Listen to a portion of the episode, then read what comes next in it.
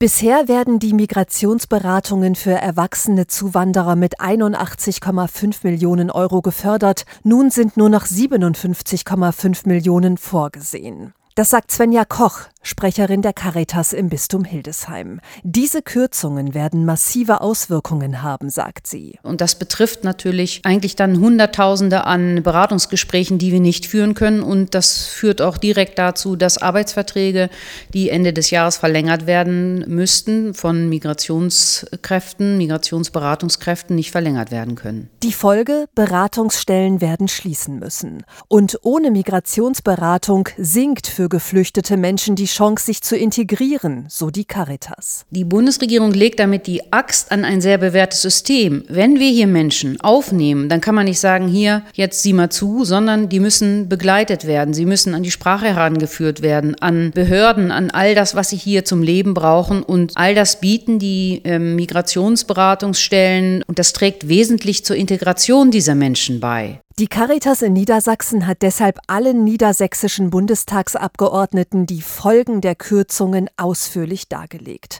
Aus eigener Kraft kann der Verband das bald fehlende Geld für die Beratungsstellen nicht aufbringen und ist deshalb auf die Mittel von Bund, Ländern und Kommunen angewiesen. Und wir sehen das auch als bundesstaatliche Aufgabe, die Ankunft der Menschen, die geflüchtet sind, hier zu betreuen und zu begleiten und das auch auskömmlich zu finanzieren. Ohne Migrationsberatung kann keine Integration. Kürzungen sind deshalb der falsche Weg, sagt die Caritas in Niedersachsen.